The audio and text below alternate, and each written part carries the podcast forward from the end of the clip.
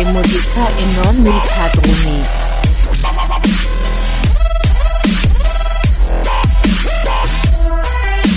E fare musica. Pa pa pa. Re musica.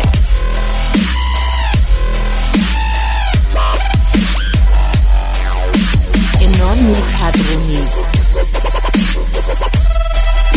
E fare musica e non mi padroni.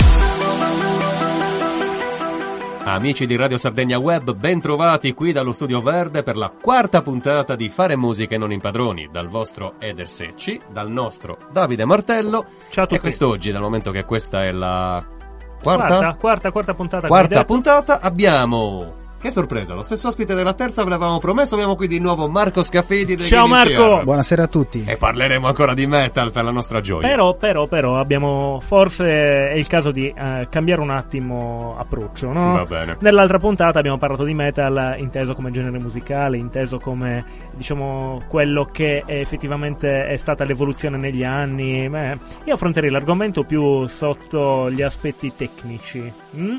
E la cattiveria uscirà fuori. Esattamente. No, quindi perché effettivamente Abbiamo della metal... nota dolente, no? Beh, oddio, non lo so se sia dolente o meno. Diciamo che il metal si è evoluto anche rispetto alla tecnica. Quindi possiamo distinguere anche delle, eh, dei sottogeneri del metal in base alla tecnica eh, dei singoli musicisti che, che compongono all'interno del. Certo. E, e quindi io direi di, di- di affrontare appunto questa discussione sul metal, ricordando i contatti prima di tutto, perché altrimenti qui non ne usciamo vivi. Giusto. Fare musica non i padroni e la nostra pagina Facebook, contattateci perché è bella. Noi siamo meno belli, però la pagina funziona. Eh, Eh, parla per te, io ho una grossissima autostima proprio. Il belle del secci d'ora in Ecco poi. qua. Mi raccomando, scriveteci alla nostra email Radio Sardegna Web, chiocciola csmwebmedia.com. Contattateci naturalmente su Instagram. Mandateci cosa ne so, come si chiamano i messaggini privati di Instagram? Un. DM, Eh, un DM. è che semplicemente mettere mi piace alle cose che non postiamo. Esattamente, esattamente. Radio Sardegna Web, poi contattateci anche su Telegram, il canale aggiornatissimo Radio Spazio Sardegna Spazio Web. Iniziamo la puntata, Subito. quarta puntata. Marco, la tecnica, quanto è importante per un batterista? Quale tu sei?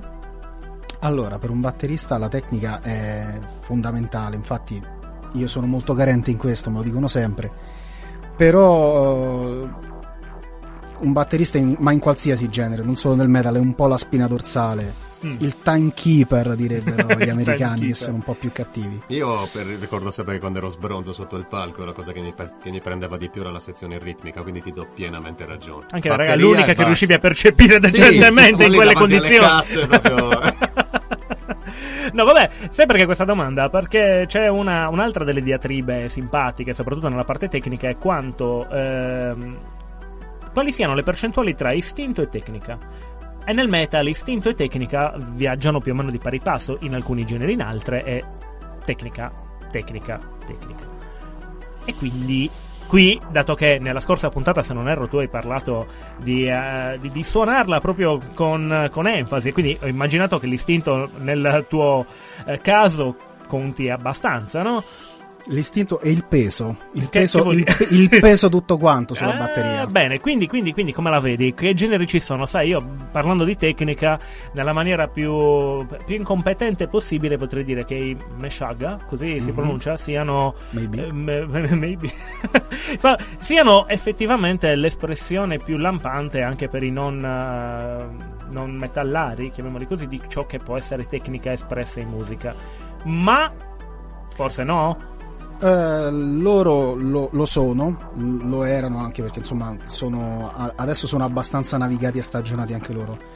Eh, oggi ce n'è tanto di metal estremamente tecnico. Mm, è una cosa che si è introdotta nei generi anche un pochino più estremi. Allora, una volta il, il metal era qualcosa di cattivo, arrivava dal punk, arrivava dal, dal Aspetta, rock- qualcosa di cattivo inteso come Qualcosa di- violento nella di- musica o cattivo di- negli intenti? Ah, No, io di, so violento nella musica, nel, proprio, proprio di lance- cioè ci si lanciava Mm. senza tanta tecnica e senza tanto pensarci nel suonare.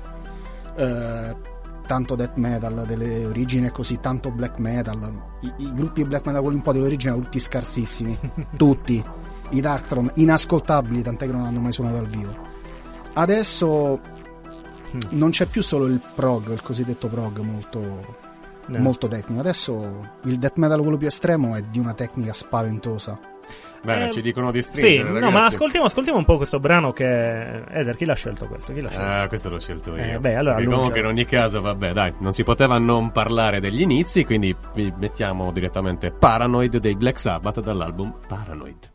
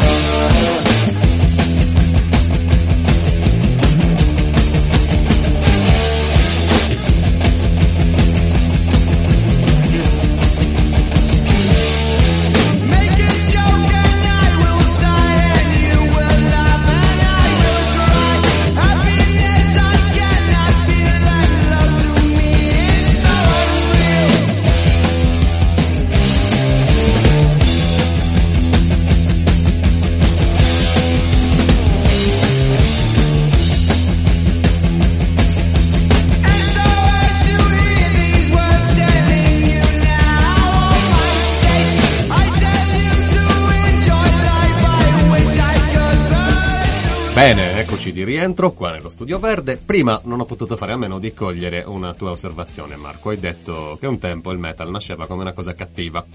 E non ho potuto fare a meno di pensare alle orde di, di metallari buoni che vedo in giro per strada. Metallari buoni. Sì, eh, è una cosa che avevo osservato con un amico tempo fa, no? Che eh, attualmente il ruolo del metallaro sembra aspettare al, eh, al nerd. vedi tanti, tanti, tanti ragazzetti smonti, brufolosi e con gli occhiali, con le maglie di gruppi super tecnici, eccetera. E mi viene da chiedere: ma quelli che andavano a picchiarsi sotto il palco e a pogare e a vomitare, dove sono andati a finire? Sono ancora a vomitare. È Poss- lì il problema. Siamo cioè, no? noi. Siamo, Siamo siamo noi. noi, Siamo e, abbiamo noi. di- Ah. e abbiamo difficoltà a passare davanti agli specchi. Eh, no, ma in realtà anche quando ero piccolino io, allora calcolo il mio primo gruppo, quello con cui ho fatto qualche concertino, insomma qualcosa di più consistente, era un gruppo power metal, power epic. Ed eravamo tutti quanti molto nerd. C'è il mio vecchio chitarrista che adesso ha un'azienda di programmazione, il bassista sta in Germania e si occupa di sviluppo software, quindi tutti molto nerd, tutti molto con gli occhiali. E il metallaro, quello cattivo, sì, ci sono, però è, è più un, un archetipo Ok. che un qualcosa di reale. ok, ok, perfetto. Mm, mm. Ah, nel Southern vediamo qualcosa di un pochino più cattivo anche nei modi, no? Io poi penso che qualcosa lo ascolteremo. Ovviamente non me ne all'epoca. vogliono i nerd, eh, non era una dichiarazione No, di anzi, guerra, una figurati. Ma chi non lo è nerd? Io Cioè, sono anti-buonismo, non anti-nerd. Sono Così. nerd non c'è problema. No, dico, effettivamente la, eh, il circuito metal eh, viene quasi sempre visto di cattivo occhio come guarda quello brutto, sporco e cattivo che manco fosse uscito da un film western. Con Cioè, i capelli lunghi e i coi capelli- tatuaggi e anche gli orecchini. Ora spiegami chi è che non ha capelli lunghi e tatuaggi. Anzi, tatuaggi ce li hanno come tutti me? I tranne capelli me. lunghi non ce li ha. Chi li ha Eh, persi come me? esatto, no, io li avevo, ma Li ho avevo tagliati sino al sedere. eh, e poi effettivamente tutto è caduto. C'erano i luoghi di ritrovo per i metallari, no? Anche qui a Cagliari c'era, vabbè, il bastione San Remi, che era più comunemente definito il bastione, perché chiamarlo San Remi avrebbe sceso il livello di cattiveria Sì, in vero. tutti. Mi veniva in mente Dolce Remi e il cagnolone. Eh, e poi avevamo anche il Palazzo di Giustizia lì in, eh, a Cagliari, sempre lì di fronte, con gente che mi ricordava in giro con delle specie di tuniche nere e cappi corde No, con quelli cappi erano giudici. al collo. Quelli erano giudici. Erano giudici col Sì. cappio attorno al collo. Quelli erano vittime magari del sistema di giustizia. No, però effettivamente c'erano e li vedevi ad occhio nudo questi, questi metallari e non ti avvicinavi. Vi porto anche la mia testimonianza dall'altro lato del mare. Il sabato pomeriggio ci si radunava a Piazza del Popolo sotto l'obelisco e Lì? c'erano orde di ragazzini con le magliette brutte dei metallari e qualche star del, del panorama metal locale. Ah, però vedi, comunque c'era una. un- Chi c'era? Pino una- Scotto. No, no, c'era, c'era Carmelo, il cantante di Novembre. Ah, Ah, ok. beh, però, novembre è bravi, mi piace. Sì. Sì. Diciamo sono uno di quei gruppi che dalla scena romana è riuscito un po' a emergere e andare fuori. Mhm. Più fuori che, che in Italia, ma più fuori sì, che in. Italia, vabbè, qui in Italia. Vedi, anche questo nel metal conta tantissimo. Cioè, qui sembra che per diventare qualcuno nel metal bisogna. cioè, cioè, si- sia necessario proprio lasciare il, il, il suolo italico, no? questa cosa è drammaticamente vera. Qui una Cristina Scabbia ci insegnerebbe, no? Pensiamo un attimo a Mi farei loro e la da insomma. Sì, Come sì. Mi farei insegnare tante cose da lei. Glielo dico, eh. Eh, il bassista dei Laguna Col potrebbe non essere propriamente d'accordo. Eh, direi. Eh, vabbè, io non sono geloso, anzi lo sono. ecco. Bene. Dimmi. Eh, questa cosa vale per tanti gruppi, perché la stessa cosa l'ho vista per eh, gli Out of Penance, gruppo death metal molto, molto violento, romano, Mhm. che anche loro il meglio di sé l'hanno, l'hanno trovato all'estero. I Forgotten Tom che sono I venuti a Forgotten trovarci Tom, poco tempo fa, Mhm. molto fighi, ma molto fighi all'estero, qui in Italia poco, molto poco valorizzati. Ah, beh, penso che forse sia il caso di, di arrivare a- ad ascoltare qualcosa che veniva definito di ca- cattivo, forse all'epoca, Sì, no? era. Anche il brano effettivamente scelto da me, dal, dal me medesimo, è abbastanza cattivo. I batteristi saranno contenti, presumo, perché insomma lasciava diciamo il, il segno nell'immaginario. Pantera Domination. Grandi.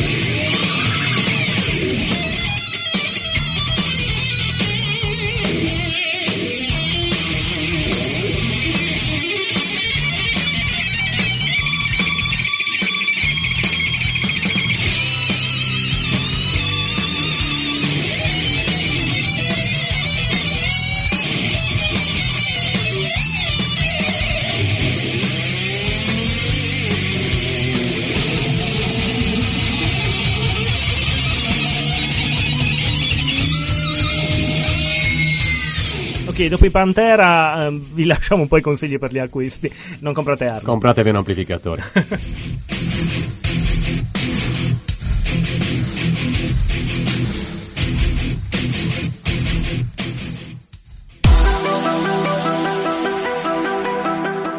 Fare musica non i padroni, seconda parte, argomento di questa puntata per l'ennesima volta il metal, ma visto secondo quello che è, eh, diciamo così, il lato più del musicista che dell'ascoltatore. Quindi, per fare metal, Marco, ospite di questa puntata, qual è il consiglio che dai a qualsiasi persona voglia approcciarsi al genere dal punto di vista musicale?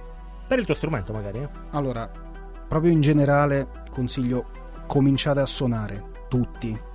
è, un- è una cosa che proprio mi, eh, mi lascia perplesso e, e rattrista oggi, vedere Ah, un appello. che di musicisti ce ne sono pochi in giro. Tanta gente che ascolta, ci sarà gente che ascolta, immagino di sì, ma gente che suona pochissima. Mm, disperatamente tutti quanti suonate anche perché non c'è bisogno di essere bravissimi, tecnicissimi. Suonate, l'importante è quello. Posso farti un appunto? Mm. Definisci suonare perché qui anche il DJ suona. Scusa? no, vabbè, è una realtà. Effettivamente c'è chi pensa che per suonare non serva prendere in mano uno strumento, ma prendere in mano una console. Vabbè. Che è uno strumento. Occhio, eh. Occhio anche qua con, con le distinzioni. Perché un, Ragioniamoci. un, un DJ rap suona per come la vedo io. Eh. Ok, ma quello è un altro livello. Non sì. è mettere una playlist e dire guarda il DJ Chiaro. ha fatto una marea di. Che bello questa musica che ha fatto il DJ. No, è il brano suonato da musicisti che il DJ ha deciso di mettere in play. È un'altra cosa. Certo. Quindi ragioniamo su quello che è attualmente la percezione del suonare da parte di una di un consumatore di musica odierno dai 14 in su. Io ho iniziato a suonare verso i 15 anni. Più sì, meno. più o meno ho Più o iniziato meno anch'io. anch'io. Penso più o meno che tutti abbiano quell'interesse nel capire da dove vengono quei suoni che tanto stimolano in un modo o nell'altro. E quindi da lì in poi uno si concentra. C'è chi prende la chitarra, c'è chi non ce la fa e diventa bassista. L'ho lanciata lì.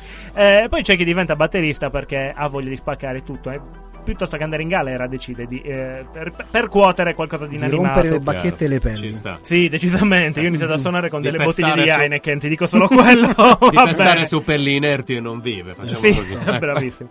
No, vabbè, eh, capita tanto spesso di voler eh, sfogare un po' le, le ansie, le frustrazioni addosso a uno strumento e costruire, creare. Quindi il ruolo della curiosità e della voglia di esprimersi eh, incide tantissimo nel musicista. Ora come ora la vedo in maniera diversa, forse per lo stesso ragionamento che facevamo nella scorsa puntata, di un consumismo estremo del fattore musica che non ti fa più credere che quello sia un qualcosa che, che ha una marea di fatica, una marea destro dietro, ma un qualcosa che boh, esca dai muri. Vorrei aggiungere anche, anche qualcosa, tipo la domanda, no? Eh, oppure farne anche un'altra se, se Vai, è vai. possibile.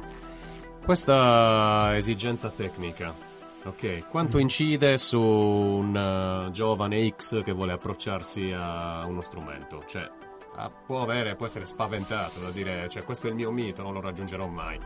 E quindi non mi ci metto neppure. Allora, come dicevamo anche la scorsa puntata, ma anche prima, eh, la musica che c'è adesso è tutta suonata da gente bravissima. Sono tutti fortissimi, sono tutti estremamente bravi. Quando ho cominciato a suonare io, i miei punti di riferimento erano tutto sommato anche abbastanza scarsi, perché insomma è innegabile che un Lars Ulrich, Mm. aiuto Lars Ulrich, batterista, ma che batterista? Oppure eh, Igor Cavalera, non è Ah, che siano ste grandi cime tecnici, chissà che cosa. Però avevano quel tanto da trasmettere e quindi io mi sono sentito ispirato da figure del genere. Adesso, come dicevo, tutti bravissimi. Eh, qualsiasi gruppo nel mondo estremo, Septic Flash, Fallujah, eh, tutti estremamente veloci ed estremamente tecnici. È qualcosa di molto difficile da raggiungere, quindi è più probabile che, essendo così ampio il gap da colmare, per cominciare ad arrivare a quel punto, credo che sia più scoraggiante. Sai cosa ti dico? Prima c'era il, il bambino asiatico che era praticamente il mostro. Tu dicevi, "Ah, guarda, un bambino di 7 anni e poi suonava meglio di chiunque altro tu abbia mai visto suonare qualsiasi strumento. E attualmente tutti hanno un livello, anche chi inizia a suonare. Quello che manca, forse, è che magari dopo arri- essere arrivati a un certo livello tecnico da subito, poi magari si scontrano con un Roger Taylor e cadono incredibilmente in un 4 Oppure manca qualcuno che ti dica se non suoni non mangi. eh, oppure, oppure è il caso di ascoltare un po' di musica, dai. Ascoltiamo un po' di musica, poi rientriamo Va nell'argomento. bene, questo pezzo lo lancia Marco perché è un pezzo dei Green in Fiat. Allora, questo è un altro dei nostri pezzi che troverete prossimamente sul nostro EP, è Legion.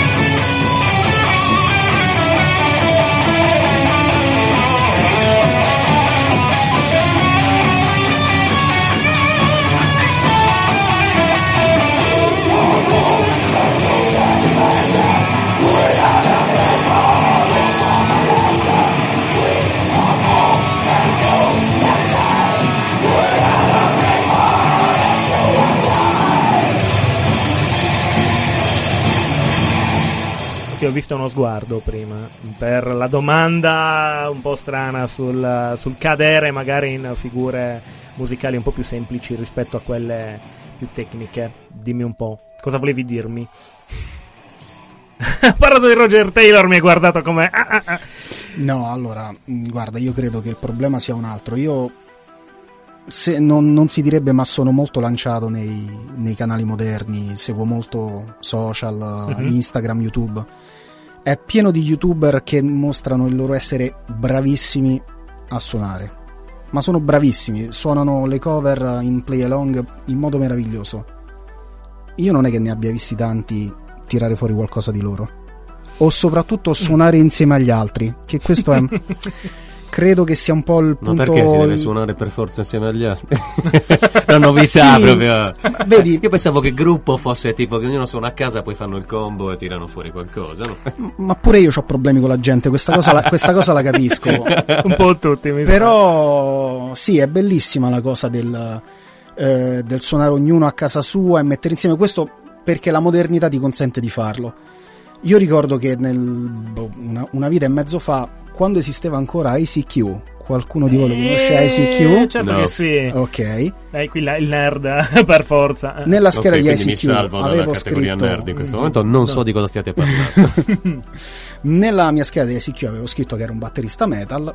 Un giorno mi contatta un ragazzo da Israele. Mi dice: Ho registrato questa voce e questa chitarra col mangianastri. Per favore, registramici la batteria. Questo qui parliamo di quasi vent'anni fa. Ed era una cosa estrema. L'ho fatto co- registrando la batteria col mangianastri. Vi lascio immaginare che cosa ci può essere uscito fuori. Ah, va bene. Però insomma l'abbiamo fatto. Adesso mh, non lo so, non, non credo che abbia più tutto questo fascino. Io sono molto più del per il ritroviamoci in saletta e suoniamo insieme. Eh, quella è la vita del musicista, il- lo scambio di opinioni, le liti, le non liti, il cambio di cantanti dopo boh, due minuti e mezzo. Il Cioè, ti lancio le bacchette se dici la cosa sbagliata. e ti lancio le bacchette poi le Perché dici riprendo proprio e cantanti? poi Sono cioè- una categoria poi così strana. Ah no, dipende, però diciamo che il cantante mi è capitato molto spesso di aver avuto a che fare con persone che avessero determinate preconcetti. Eh, sia dal punto di vista di- del cantante che si vorrebbe avere all'interno di un gruppo, sia prendendo il cantante eh, l'idea di come il gruppo dovrebbe suonare affinché lui possa esprimersi al meglio. Quindi è difficile trovare un feeling immediato. Con il musicista, non lo so, mm, eh, vedi, sto già escludendo il cantante del musicista. No, però dico, con chi suona uno strumento, no, anche lì, quel ca- vabbè, con- diciamo, non con chi, da chi non suona le corde vocali, è più mm, semplice forse riuscire a trovare un feeling. Te ne accorgi subito, ti basta fare un brano e capisci subito. Se riesci a, a inquadrare dove sta andando l'altro, perlomeno per un batterista, sai come muoverti.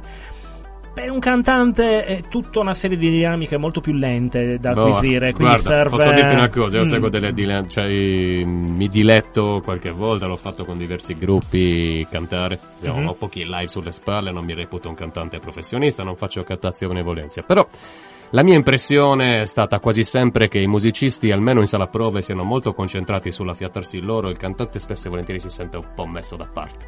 Vedi? Tipo Vedi? che scrive il testo, sì sì va bene va bene purché lo suoniamo, non importa cosa ci sia scritto, non importa cosa dici, molto volentieri, Ah, cioè spesso e volentieri ecco. traspare anche questa cosa.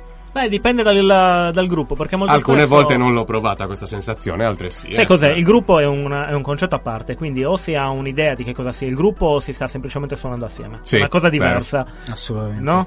Ecco, quindi eh, è ovvio che magari se non c'è ancora un concetto di gruppo e il messaggio che deve trasparire dal gruppo, quindi dall'insieme di ogni figura che ne faccia parte, ovviamente poi si tende a, a sco- basta, mi hai rotto il cappero, vai che voglio suonare, vai, sì, ma anche se, anche se la Bibbia, non me ne frega una pippa, vai, eh, pronto, sei contento, beh, via, A posto. no? Mhm. Sbaglio, No. ecco. L'ha fatto, l'ha fatto. Vabbè, però è difficile anche capire quando un gruppo è un gruppo, quando un gruppo... Cioè, te ne, te ne accorgi solo col tempo, non è una cosa così immediata. E poi, ritornando al discorso della- del dover suonare assieme, è difficile anche che qualcuno abbia voglia di, di sbattersi così tanto. Guarda, la io quello che ho imparato è che la musica è fatica. Mhm. Ah, tralasciamola la cosa del eh, studia, studia, no, non è, non- non è- quello è la parte minore. Suonare insieme è impegno da parte di tutti. Mm. Bisogna sbattersi per andare ai concerti, bisogna tirare fuori i soldi per la strumentazione, è sempre fatica e bisogna Ascoltare un po' di musica anche, magari. Sì. Esatto, questo pezzo, anche questo pezzo l'hai scelto tu Marco, quindi introducicelo pure. Allora, questo pezzo è veramente estremo. Panama dei Van Halen. Eccolo qui.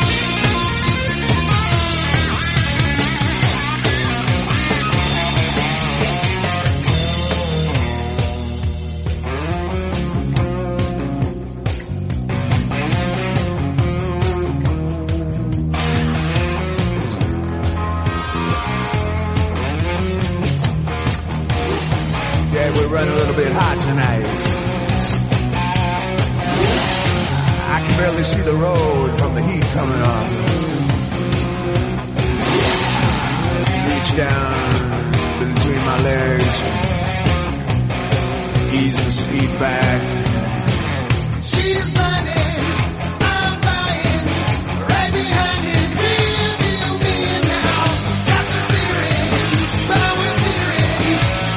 bobbing, ain't no stopping now. Rieccoci in studio, ma ancora per poco, perché adesso vi lasciamo ai consigli per gli acquisti.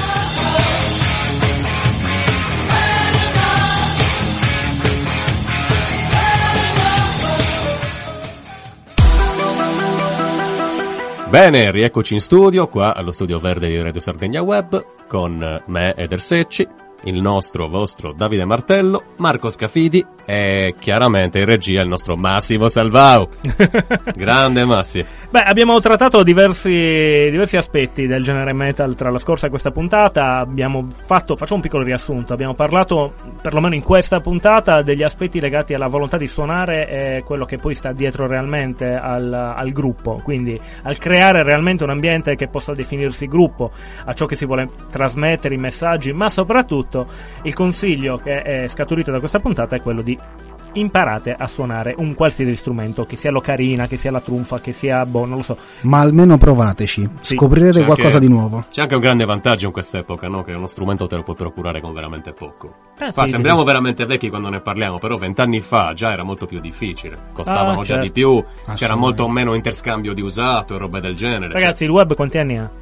Eh, Mm? qui in Italia pochi. È più giovane Eh. di noi, sicuramente. Toman non c'era ancora all'epoca, quindi dovevi andare a recuperartelo dal grossista in zona, che ovviamente ti sparava prezzoni e dovevi mettere da parte Chiaro. piano piano. E c'è da dire che invece di dover andare a spendere milioni da un insegnante, potete cominciare, solo cominciare, approcciare lo strumento guardando su YouTube i video. Tutorial online. Ormai ci sono corsi di qualsiasi cosa, per suonare la batteria sottosopra, per suonare l'ocarina dal naso, qualsiasi È cosa. vero, è vero. Il Theremin eh, con eh, i genitali. Bel Theremin, bel Theremin come strumento, fantastico. Eh, no, Quindi io le vorrei- scuse non ci sono. Esatto. Non No, ci sono scuse. assolutamente no. Però, sai, eh, abbiamo affrontato anche l'argomento della mercificazione dell'immagine e in questo caso i social, ah, insomma, eh, danno una mano, ma forse anche tagliano un po' le gambe a chi vuole approcciarsi in maniera professionale al genere. Come funziona? Ma allora, eh, secondo me i social adesso sono uno strumento veramente indispensabile. Eh, bisogna approcciarli nel modo giusto, dargli il peso giusto, ovviamente, perché non è che uno può pensare di avere solo questa immagine sfavillante e poi non avere della musica da proporre vera e propria. Eh, però è indispensabile stabilire una- un po' di strategia, decidere come muoversi, fare un po' di branding, si direbbe così. Già. Eh, il mio amico di marketing sarebbe fiero di me. Mm. Eh, però cioè, è, è una cosa indispensabile. Quindi decidere di proporsi in un certo modo, soprattutto è indispensabile adesso che, al contrario di quello che succedeva qualche anno fa, non c'è più modo di avere un rientro dalla produzione della musica. No, Una, una volta si faceva il disco, si investiva, quindi ho la mia idea, la suono, la registro, ho fatto un prodotto meraviglioso, trovo qualcuno che me la pubblica e magari mi dà anche i soldi. Era difficile ma si poteva fare. Adesso non esiste più, No. non esiste più, tant'è che adesso la musica a me dispiace perché io sono uno di quelli che compra i dischi. Cioè, io continuo a comprare i dischi su disco GS, per esempio, in quantità industriale. Adesso la musica non si compra più.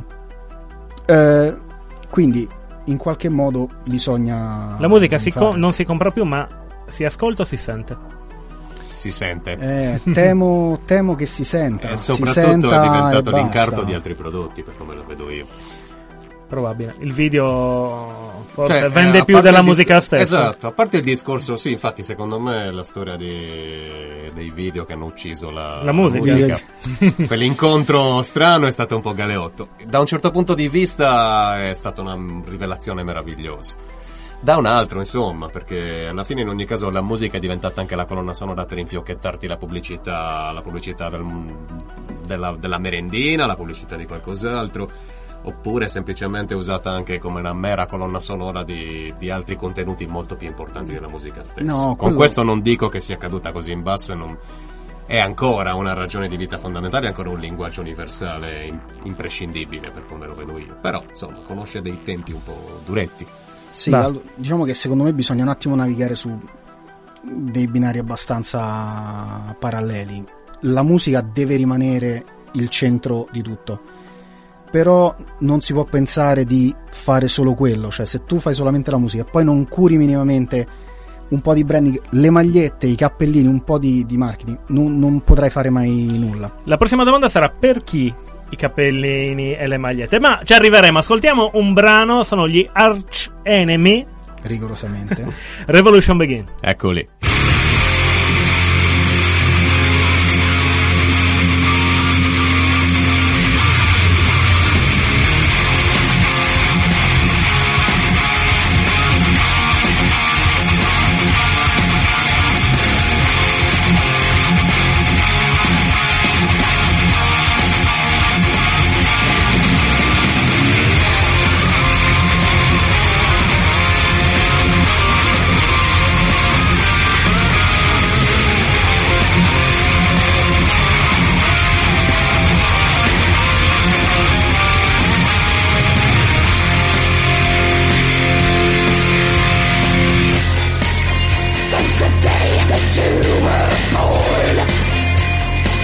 mental motion, Turning ever faster. Play your part. In the big machine. The stage is set. The road is chosen. Your fate Preordained We are watching you. Every step of the way.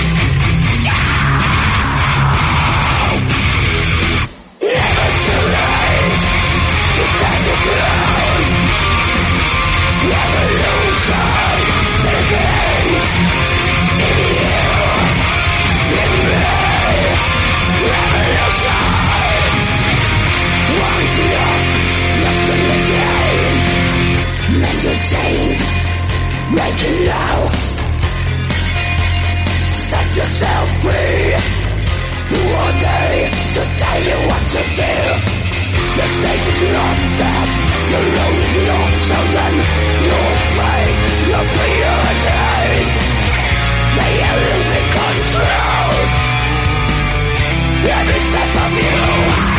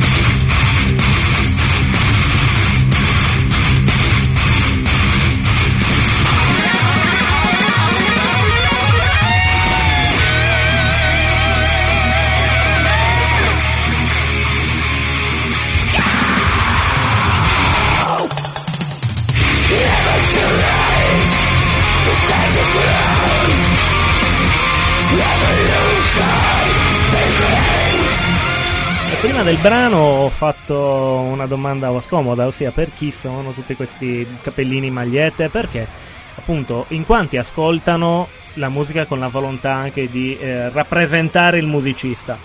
Però voglio fare un salto indietro all'argomento precedente.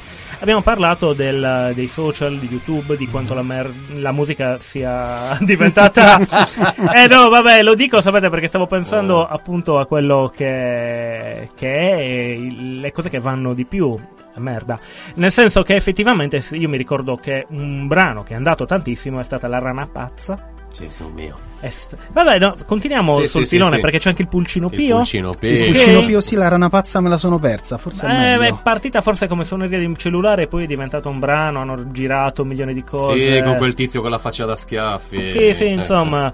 Allora, il punto è questo. eh, quando la musica viene considerata musica pur non essendolo, ed essendo qualcos'altro che inizia per M e finisce per Erda, effettivamente si, eh, si arriva a una, a una scorporare ciò che è l'ascolto dalla volontà di capirne il messaggio o di rappresentare quello che è il Si musicista. sconfina nell'impero delle tenebre, insomma. no? Esatto, Mhm. esatto, esatto. Quindi ritorniamo adesso all'ultima cosa. Per chi sono sti capellini e ste magliette? Quanto è curioso l'ascoltatore attuale tanto da voler insomma portare addosso, vestire il- la propria musica? Ma allora, diciamo che per certi versi il discorso del, del vestire e portare addosso la musica di qualcuno è- de- deriva da un bisogno fondamentale Mm. che è quello del, del dimostrare appartenenza.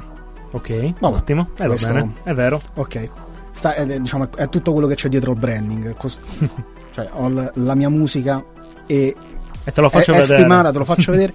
E soprattutto chi compra la maglietta dice: Io lo ascolto, Mhm, che è una cosa.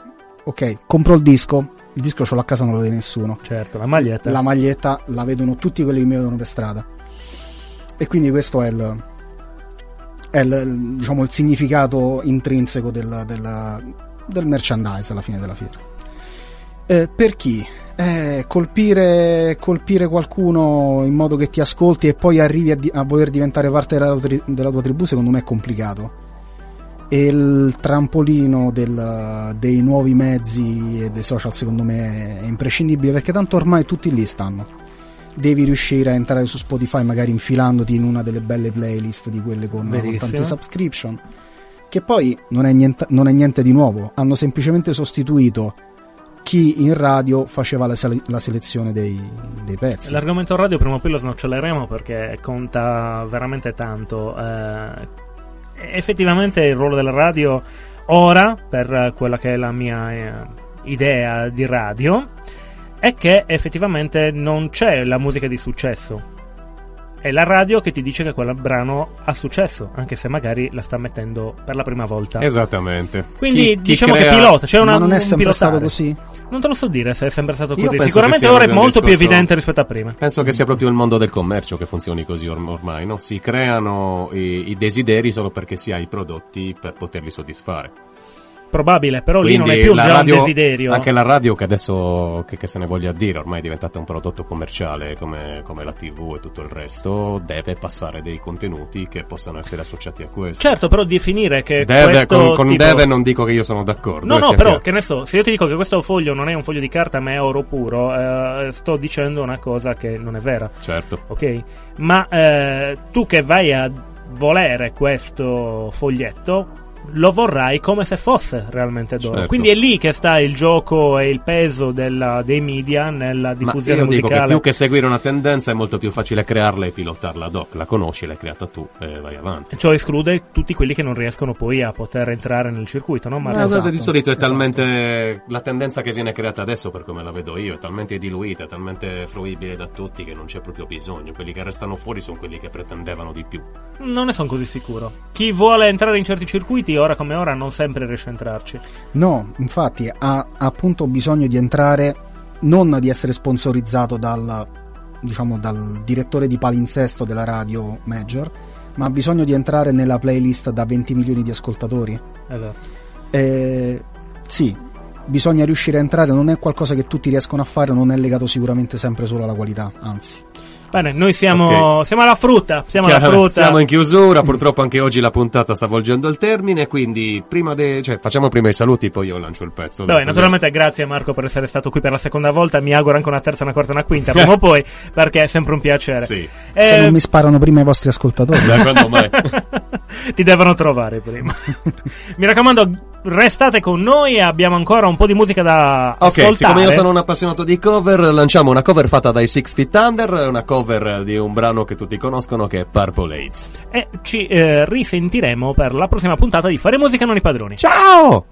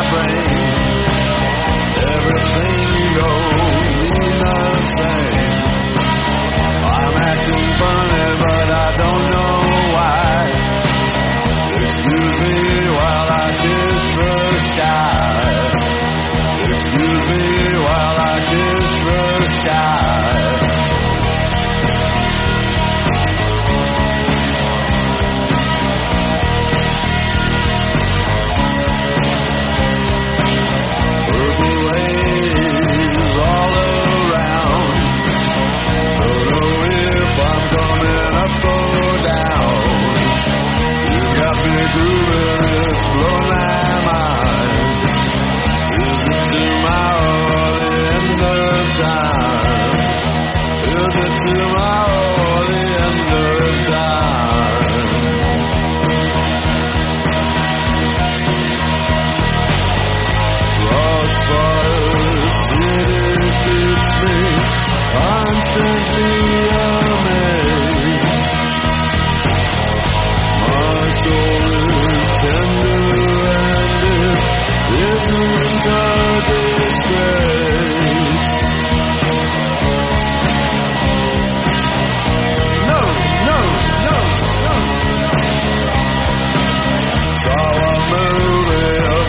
chainsaws. It's fun to live in America. Purple haze is the real thing. Whatever it is, that girl put a spell on me.